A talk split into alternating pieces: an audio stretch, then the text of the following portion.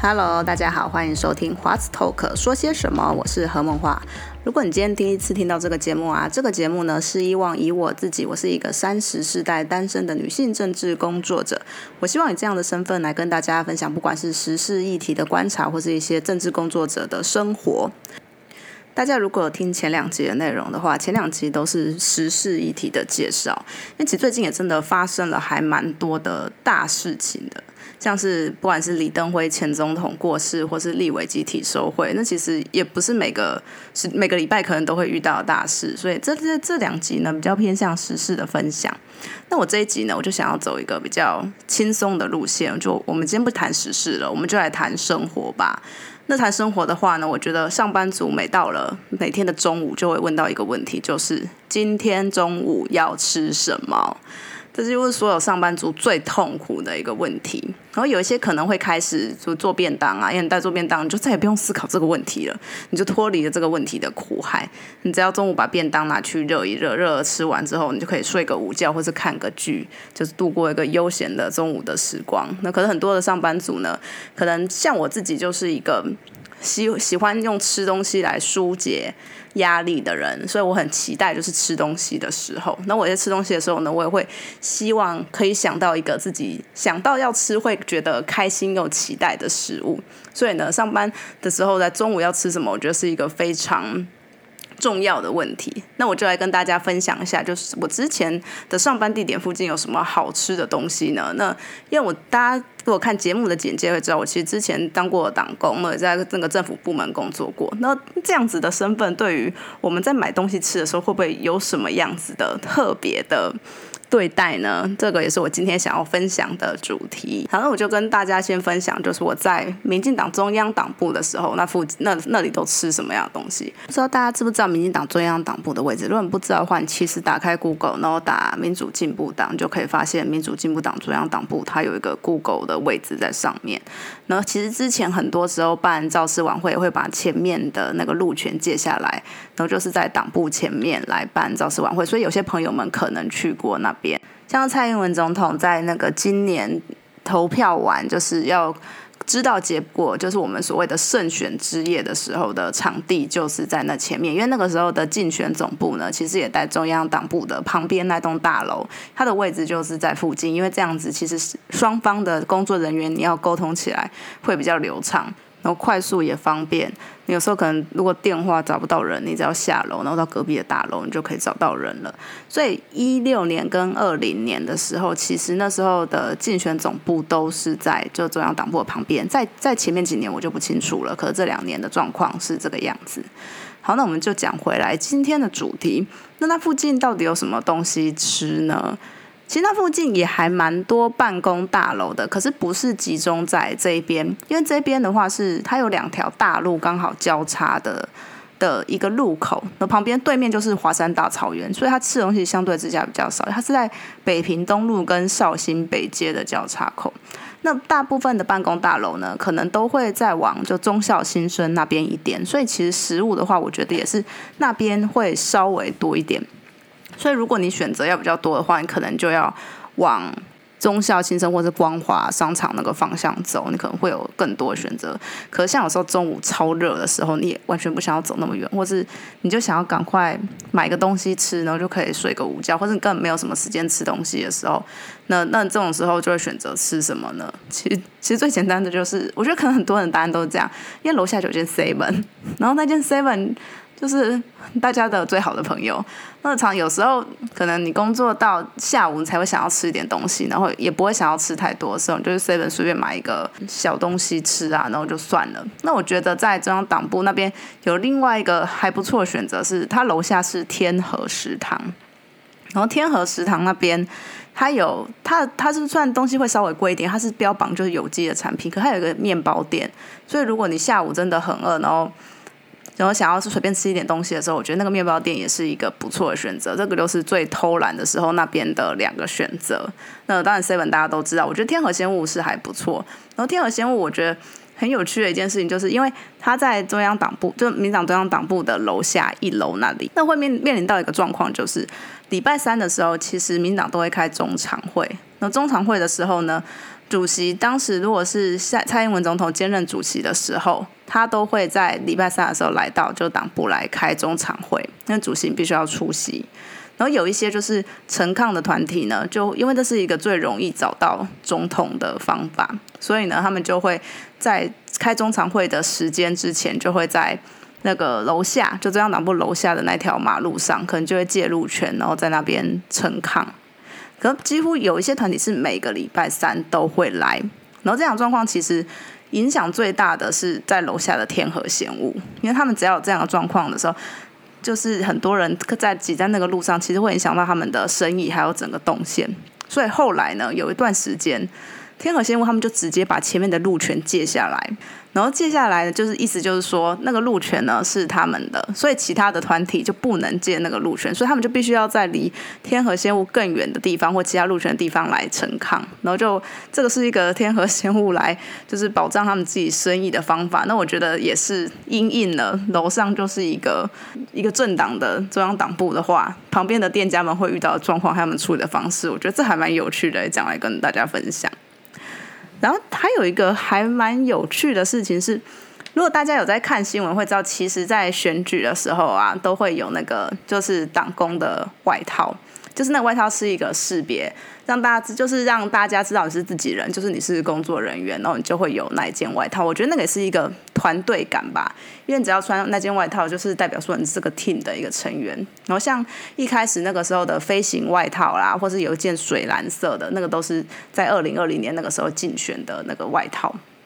然后平常的时候，其实也会做，就是给党工，就是工作们穿的外套。因为有时候如果是比较大型的活动，然后大家都要帮忙的时候，就会规定说一定要穿着那件外套来。然后那件外套呢，因为媒体上都会报道，所以大家或多或少都会认得。然后其实党部附近有一间那个自助餐店，大家如果去过自助餐，就会知道自助餐一直是一个非常神秘的，就是一个商业的习惯。我觉得说它神秘的原因是什么？因为他计价的方式每间店都不太一样，就是非常看老板的心情跟性格。然后有些可能会用称重的嘛，称重的就会比较知道说，哎，你可能拿了多少，然后就是多少钱。然后有些朋友们就会然后可能省个一两块，就会把那个汁先低调一点，然后再把它盛上去，就想说可不可以就省个一两块钱。可有很多的都是老板目测的，然后目测的。你会不知道它到底怎么算的，就是因为那个量有些是店家会帮你称嘛，可有些都是你自己称的，然后称完再去给老板算那个价格。所以自助餐的那个算的价格的方式，我觉得一直是会大家会一直讨论的一个重点，就说，哎，为什么好像男生或女生你加了同样的菜，然后会是不同的价钱，可能会有这样的状况来发生。然后那间自助餐店有趣的地方是。因为听说他是就是民进党的支持者，所以呢，你只要穿着那个你的党工外套去，然后遇到他们那个比较老的老板，听说年轻的就还好，可如果是遇到比较老的老板的话，你通常如果夹的还蛮多的，他都会算你比较便宜。这就是大家就是党工之间会流传的一个一个有趣的事情，就是说，哎，你可以去试试看，就是穿着党工外套，如果你遇到老板的时候，看到价格会不会比较不一样？那我记得我有一次就。应该也是，就是还蛮匆忙的时候，我就穿着外套，那说，呃，就去吃自助餐，随便夹个几道菜，然后就赶快上来吃，要处理其他的事情。那我记得我当天我夹了还蛮多的，有主菜，然后又有青菜，然后算起来竟然才六十块，我就当下有一点的惊讶。那我就发现说，原来这个传言好像是有所据的。就也是一件蛮有趣的事，因为我们通常看老板在算价钱都是用可能的性别啦、长相或什么的，可是这个老板不一样，他是用他的理念跟你相同，所以呢，他就意思意思上会给你一些打折，就算是小小的一点的党工福利吧。除了这种比较支持，可能跟我们理念比较像，然后会有点小小支持的店家呢，有一些店家，当然你在附近做生意的，你绝对不会全部都是可能支持民进党。或是跟你的立场比较一样的，因为我记得那那时候的转角有一间卖果汁的果汁吧，他现在好像还是果汁吧，可是不是同一个老板，他已经换人了。然后那间果汁吧，我有时候早上就是上班前，我都会去买个果汁。我觉得就这样上班带着喝，然后可能早上吃不下东西的时候，就喝个东西，也觉得有点饱足感这样。然后后来就是也听到一些比较资深的同事就说，你知道他现在老板其实他不是我们的支持者，而且他其实是就是超级蓝的国就国民党的支持者。他展现自己的政治立场的方式呢，并不是对可能。我们党工们可能态度非常差，或是怎么样？因为他还是一个生意人，那当然生意果汁又跟自助餐比较不一样，他就是一分钱一分货，然后价钱都写在那个台子上面了。他用的方法呢，就是他会放那个收音机，然后非常大声。然后在听的呢，可能都是在骂民进党的内容。那有些 有些党工们去买的时候，就当下会觉得可能有点尴尬，可是就就也还好，因为我们就只是买东西而已。可我自己是没有听过说他放什么收音机很大声是在骂民进党。但我觉得他这样做也蛮令人佩服的，因为他虽然在就民党中央党部的对面，就是开了这间店，可他呢也不向这个立场屈服，他还是要让大家展现这个立场。我觉得也蛮展现台湾就是自由就是发生的一个状态，而且他也没有影响到其他的人，他只是让大家知道说我跟你的立场不一样哦而已。可后来这间店他果汁店就搬走了，其实他搬走的当下我有点落寞，说他那果汁店怎么不见了？因为我还蛮常去买的，我觉得老板可能都认识我，就是大大概认。得我的长相这个样子，我后来就是去离开党部到那个总统府去工作的时候呢，我在衡阳路那边，我就发我就想说，而且要去买果汁来喝。然后呢，当我点要要点餐，一抬头看，哎。就竟然是这党部旁边的那个果汁摊的那个老板，对他跑到了衡阳路那里去开店，就在一个总统府附近的店。你当下真的有一种再续前缘的感觉。我当下真的很想要跟他相认，就是说，哎，我我在之前开店那个位置，我也蛮常去买的，哎，说你你怎么现在会在这里？可因为我不确定他到底认不认识我，我是觉得真的好巧哦，怎么我到哪边工作都会遇到这间就果汁果汁摊，然后遇到这一个老板。世界真的有这么小吗？你真的当下非常有这样深刻的感触。果汁摊的话，我觉得是都大同小异啦，然后至少不会到太稀，或是不太新鲜，我觉得都 OK。但我也还还蛮推荐，就是因为我觉得这个老板就是还蛮真性情的。好，那那我刚刚讲的都是可能比较有趣的事情，那大家可能会非常好奇，说那到底有没有真的真心推荐的一些美食？那当然，在那边待了蛮久的，我还是有一些就是口袋的美食可以推荐给大家。那一个是大家不知道有没有早上会喝咖啡的习惯？我自己到后来就早上我几乎都要喝一杯，就除了喝果汁之外，有时候会喝黑咖啡。然后本来都是买那个 seven 的咖啡，我我刚刚讲完 seven 离楼下就是离我们公司其实非常的近，所以去那边买也算方便。后来就是听到同事他们在讨论，就说：“哎，在那个转角，再往那个那个叫什么杭州南、杭州北路，往杭州北路那边走，走一点，就是往华山、华山文创园区那个方向再走一点的方向，有一间的运动用品店。然后那间运动用品店，它有在卖咖啡，它的咖啡很好喝。那我以前我我以前根本就不知道那边，我知道那边有个运动用品店。”但我不知道原来那个运动用品店有在卖咖啡，让我非常的惊讶。那我就看到我同事这样讲之后呢，我就天天就想说，那我就不今天不去买 seven 了，那我去买这间咖啡来喝喝看。就一喝之后呢，因为我说实在话，我是一个味觉比较迟钝的人，所以我喝完就觉得嗯还不错啊，就是还蛮顺的。可后来有几天就是可能懒得稍微懒走走到那边去的时候，我又去买 seven。就一喝 seven 就忽然觉得，天哪，seven 的咖啡也太难喝了吧！我以前怎么喝得下去？就忽然有这样的感觉，就是有比较才有差，你就会发现原来那间运动用品店的咖啡真的很好喝。可它真的是很神奇，它就是一个运动用品店，然后它隔了一个小橱窗，然后那个小橱窗呢，你要靠近了之后才发现它桌上有放一个菜单，我才发现它原来在卖一些咖啡跟茶的品相类。然后其实其他地方你都看不出来，它就真的是一个嗯卖运动用品店为主的咖啡咖啡店。也不知道为什么它会会又兼卖咖啡，我觉得这是件非常有趣的事情。可是它的咖啡真的好喝，就是喝了你会发现说 Seven 那个真的不知道是什么东西，而且它的价钱也没有特别贵，我记得跟 Seven 差不多而已。发现之后你真的觉得发现了一个上班的小确幸，所以把它推荐给如果你在附近上班，你可以去那里尝试看看。在公司旁边有一间好喝的咖啡，应该也是大家心里面一个还蛮期待的愿望。那除了咖啡之外，其实因为党部离中校就是善导市站中校西中校东路那边其实也不远，然后中校东路在过去那个对面的马路那边，其实就是这副就是那个华山市场，就华山市场最有名的就是富航豆浆。那大家可能会觉得说，离富航豆浆那么近，是不是也还不错？你就可以在早上的时间就顺便去买个富航豆浆来当早餐。那这个愿望其实我从来没有达成过，因为富航豆浆。都超级多人，你有时候连到吃午餐时间经过的时候，都还是观光客在排队。你可能要真的非常早去的时候，才会有这个空间来买到比较少人的富航豆浆。因为平常你要上班，你也不可能花很多时间在那排队。那你经过也不可能有，几乎没有那种非常空闲的时间，因为他的他的客人真的都太多了。可据说现在比较好，因为现在疫情时间，所以没有什么外国的观光客，所以现在其实是买一个富航豆浆最好的时机。可我自己有吃过几次富航豆浆啦，我是吃不太出来它跟一般的店的差别，就是就是就是豆浆跟油条这样，我是不太懂它特殊在哪里，为什么会这么的热门，大家都去排。那除了富航富航豆浆之外，我觉得华山市场里面其实藏了蛮多就是还不错的食物。那有一间我想要特别跟大家介绍，它也是在富航豆浆的二楼那一层楼，有一间叫做丘比的早午餐店。然后它它是卖那种可能热压吐司啦，忘记有没有汉堡了，就是那种比较西式的早午餐的食物。那会推荐这间店的原因是它的 CP 值非常的高，因为它一个套餐大概是我记得一百块以上，然后两百块以下就一百多块，然后一百多块你可能点一个热压的三明治，可它热压三明治不是小小的一个，它是非常大的一个，然后它会切成两两半。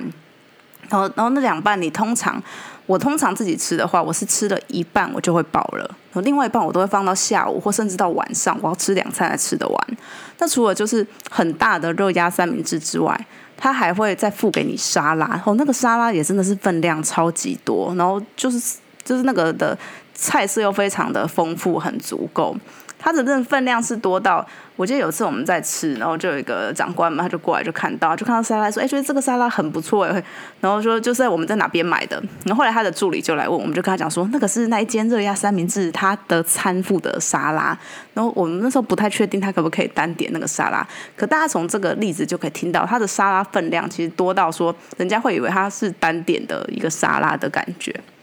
所以它的 CP 值真的好吃，然后又非常的高，你真的几乎是吃一餐抵两餐。而且我记得他沙拉里面还有一颗马铃薯，你吃那两个热亚吐司其实已经非常饱了，然后他沙拉里面还有马铃薯，我觉得那个老板真的非常好，他非常怕大家吃不饱。然后重点，它价钱跟那个量比起来，我真的觉得那 CP 值真的很高，所以真的超级推荐这间丘丘比早午餐店。那还有一个是名店，但这间我没有吃过，它是在一楼，它。它应该是我记得二零一一七年还是一八年才开的店，然后叫做河长村，是一间日本料理店，然后它是开在华山市场里面的。那我听很多人都有讲过，说哎那间好像还不错，可是也没有去吃的原因，是因为它也都到了中午就会排非常多的人。就它虽然是开在市场里面，而且没开很久，可是它已经是打出它的名号了。所以我们通常如果有时候中午经过，想要去华安市场里面大概买一个什么食物的时候，你就不会去特别考虑那个河长村，因为它真的人太多了。你就是真的要可能已经计划好说，哎，这个礼拜可能大家约约哪天中午去吃，可能要提早先去排队，可能才吃得到的食物，它就不是一个平常很 free 你可以随便就去吃的，因为已经是成为一个名店了。所以在那附近的话，稍微再走远一点，我觉得华山市场其实也是还蛮多的选择。然后它在往，它在往那个华山市场过去，你继续走下去，其实就是立法院附近。对，因为立法院它其实跟中央党部也非常的近。立法院附近，我觉得它就更多的选择啦。那里的那种那种，我觉得餐饮店又更多，就跟党部这附近比起来，因为党部你就是。对面就是华山大草原，你除非要越过华山大草原到长安东路那边去吃，不然的话，就是这一带的话，真的就又要往华山市场或光华商场或这边走。在在它的临近的地方，是真的食物会比较少。可是你在在那个夏天的时候，真的都超级热的，你也完全不会想要走这么远。那立法院附近，我觉得这个问题就会比较好解，因为他们。食物走出来的那个距离就没有像党部这么的远，可缺点就是我觉得那边的食物很多比较好吃的，到中午也都会人非常多。像有一间就是那个双月食品，它其实是一个卖鸡汤有名的店。那这间我后来才发现，原来他会每次他他真的每次到那个吃饭时间，我记得不管中午还是晚上，每次去都几乎要排队，都超多人的。然后原来他是米其林有推荐的，就是餐厅。就知道它好吃是有受到认证的，然后它的鸡汤料非常的多，就 CP 值也很高，而且除了鸡汤之外，我觉得它其他的小菜还蛮好吃的。然后人家说它有名的其实是油饭，但因为我不喜欢吃油饭，所以我无法就是我没有吃过，无法给出评价。不过，那它是真的立法院附近让我非常印象深刻一间很好吃的鸡汤店，而且你真的去了就要做好准备，就是他可能都要等还蛮久，可不可以预约我不知道，因为我每次去的都是临时起意去的。那还有一间是一间老店了，那间店从它的装潢就可以知道它开的非常的久，可是它是卖那种商业午餐的，就如果。你可能中午想要跟朋友，就是跟同事或朋友们大概小聊一下，就享受一个比较悠闲的中午时间的时候，会挑商业午餐的话，我觉得这间蜜蜂咖啡其实还不错，因为它的菜其实都是现炒的，然后菜单它就是每天会写在那个黑板上面，就是给你看说有什么样可以选择，然后它除了套餐就是商业午餐之外，后面还会附它的饮料。就它的量量是还蛮多的，而且又新鲜。然后它整间店又是那种老式咖啡店的感觉。其实它到中午的时候生意也都还不错，可是基本上我我印象中也不会到排队排很久要等很久的状态，就是你稍微等一下就会就会有位置了。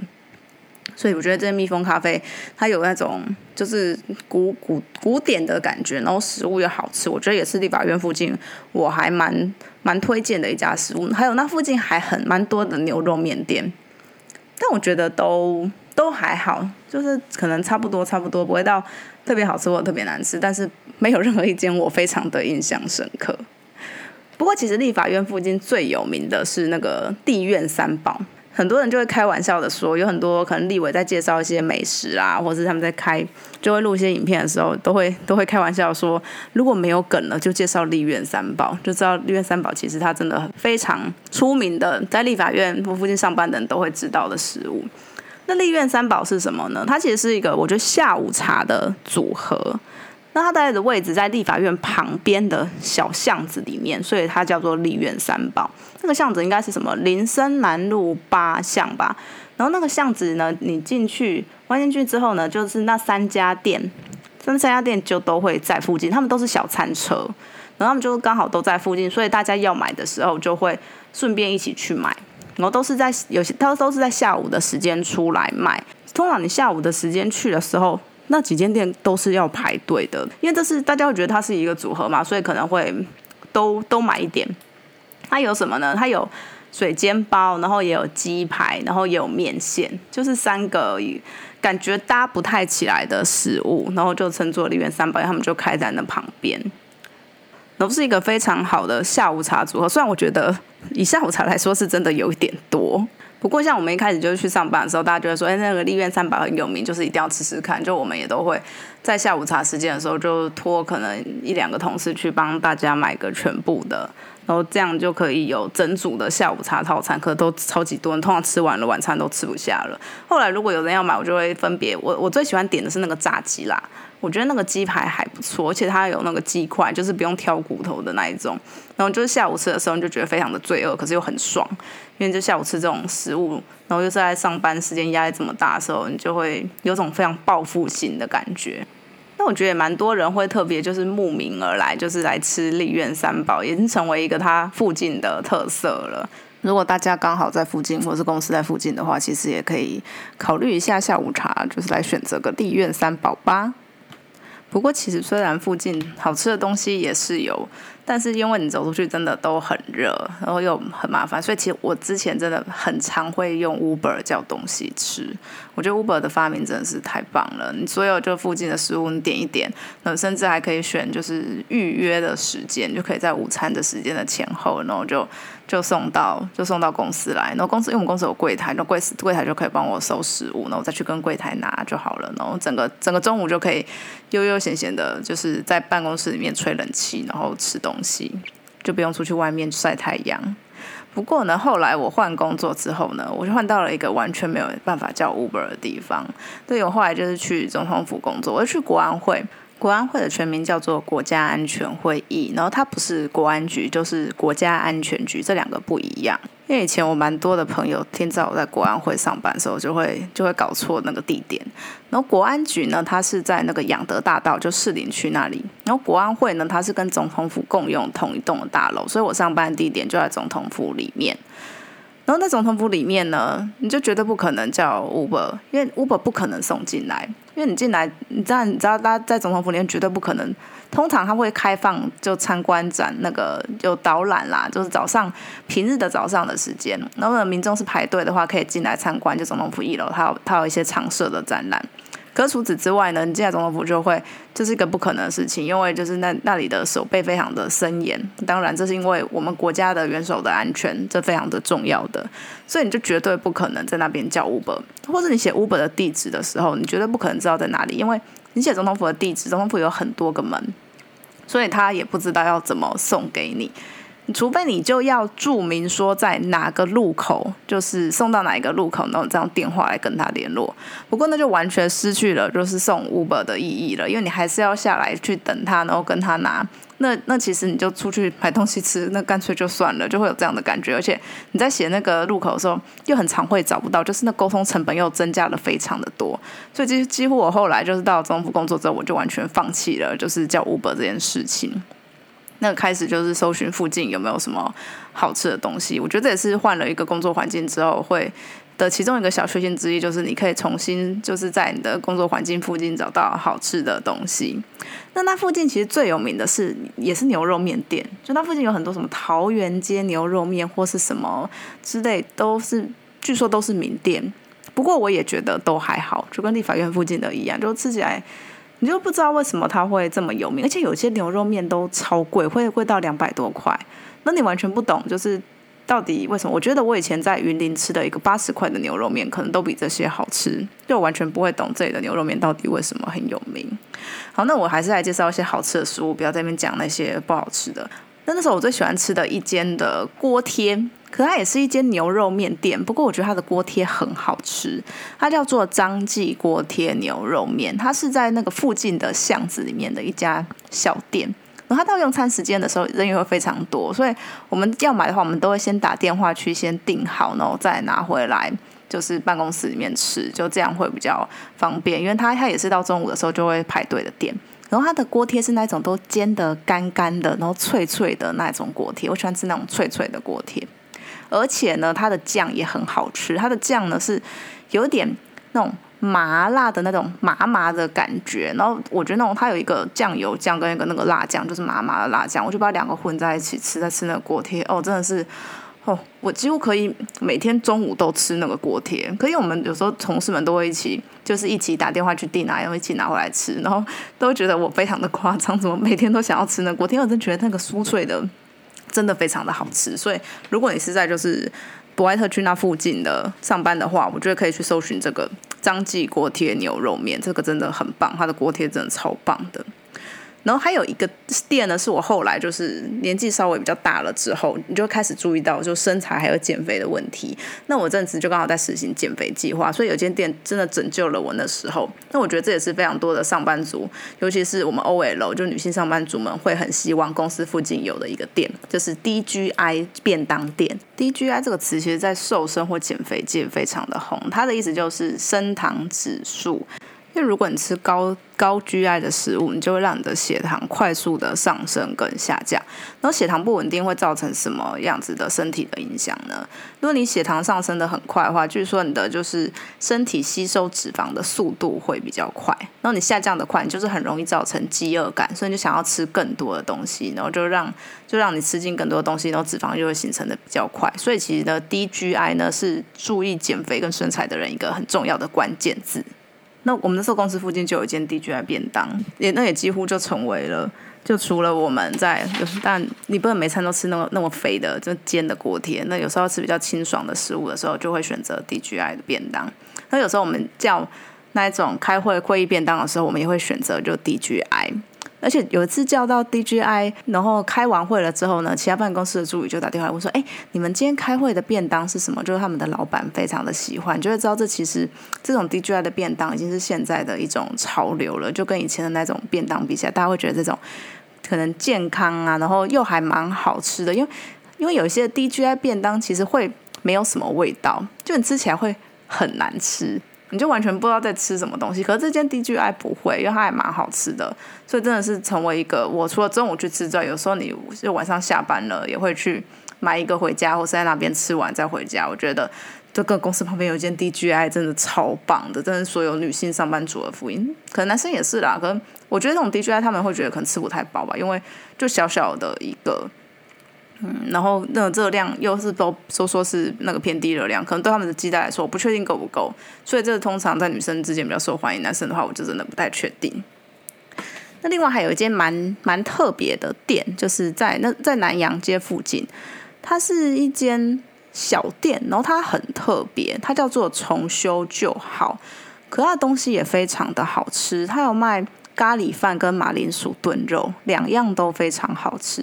有一次我妹妹就是中午想来找我吃东西，然后我就说那我们去吃这间重修就好。然后我们各点了一个餐，各点了一个，我连把马铃薯炖肉，他点咖喱。就他吃完了之后，因为早上都没有吃，然后觉得这个超好吃的，他又再点了一份，就好吃到他点了第二份餐这种程度。那它的分量其实我觉得一般人吃是 OK 的，它就是一碗饭，然后一个。然后小菜，然后再配上那个主菜那个样子，还有饮料，那它价钱也不会到太贵。可重点是它非常的有意义，是因为它是无家者的休息站。不知道大家知道无家者这样的概念？无家者，我们以前的说法来说就是流浪汉，就是无家可归的人。然后比那个通称叫做流浪汉，或也会被称作为街友。那这个空间空重修旧好的空间呢，它就是标榜呢要给这些就是无家可归的无家者的一个休息站，所以它有很多的工作人员其实都是无家者来打工。然后里面还有就是它会提供一些代用餐啦，就可能无家者们在。可能真的肚子饿没有办法来吃东西，或者身上没有什么零钱很多的时候，就会有代用餐。然后有些人是会有认认养的餐，或是他有他有提供铜板餐，就五十块的，然后可能就是肉汁搅饭这样子。然后希望大家就虽然你可能生活比较辛苦，可是还是可以吃饱。而且还有一些洗澡的地方提供给女性的无家者来洗澡，因为大家知道说你无家可归的人在外面洗澡，对一个女生来说是非常的。不安全的一件事情，所以他们就提供了这样子的空间，希望可以让女性的无家者可以有一个安心的梳梳梳理整理自己的空间。那可能会有些人觉得说，为什么要对这些就无家者们这么好，提供个这样的空间？因为我觉得大家对无家者会有一些就是比较污名的想法，就是说他们为什么不努力工作，为什么不好好找一个工作，然后要在街头这样子流浪，然后又造成好像市容的破坏，或是感觉让让城市里面都变得很危险。不过其实，在每个人的生命经历中，你可能都会面临到一个状况子，然后在社会。我们可能社会的福利啦，或是家人的一些其他的支撑，你没有办法支撑，或是这种协助没有办法协助的时候，你可能就会面临到成为无家者这样子的状况。他们自己当然也不会想要这样子的生活，不过他们觉得面临到了一一些什么样子的难处。那我们能够做的方法呢，是排斥他们，还是想办法接纳他们，然后呢，让他们呢可以协助他们脱离这样子的生活呢？我觉得这是整个社会都需要去想的问题。而这间店呢，它就是提供给吴家泽一个这样子的协助。所以店里面的感觉，它会跟一般的餐厅不太一样，它还蛮温馨的。你走进去会有一种，就它的装潢很朴实，有点像别人家里的感觉。座位也没有很多，因为他们其实也不太希望有太多的客人去，因为他们会觉得说，如果你真的太多客人来，就怕无家者们就就不敢进来这个空间，所以它的位置可能都，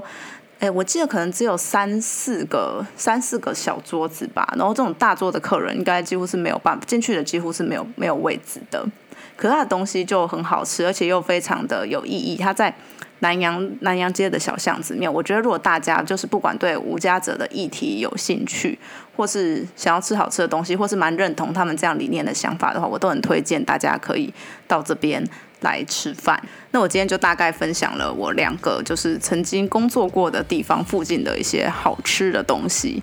那我后来也会把这相关食物的链接就贴到我的那个部落格里面。那我在要准备来贴这个链接的时候，我才发现一件事情，就跟刚刚刚在那个就中央那个民进党中央党部附近介绍的那一间，就是我说运动用品店的咖啡啊，它其实不是一间运动用品店。它是一间机车用品的专卖店，就骑重机在玩重机的人那个卖的东西的专卖店，虽然它也算运动用品，可是它又更更集中一点，它就是那种骑车在玩车的人的店。对，可是就是真的这样子的店，他在卖咖啡，而且超好喝。对，就是这里就做一个小小的刊物。那希望大家呢，喜欢我这一集的节目。如果你喜欢的话，麻烦帮我评价、分享与订阅。那也可以分享更多你觉得好吃的食物来给大家，因为台北市很小，或是其他地方，大家在旅游的时候，其实对最想知道的就是当地好吃的食物。欢迎大家来一起进行美食的交流吧。那我这一集的节目呢，就进行到这边。我是何梦画，大家拜拜。Thank you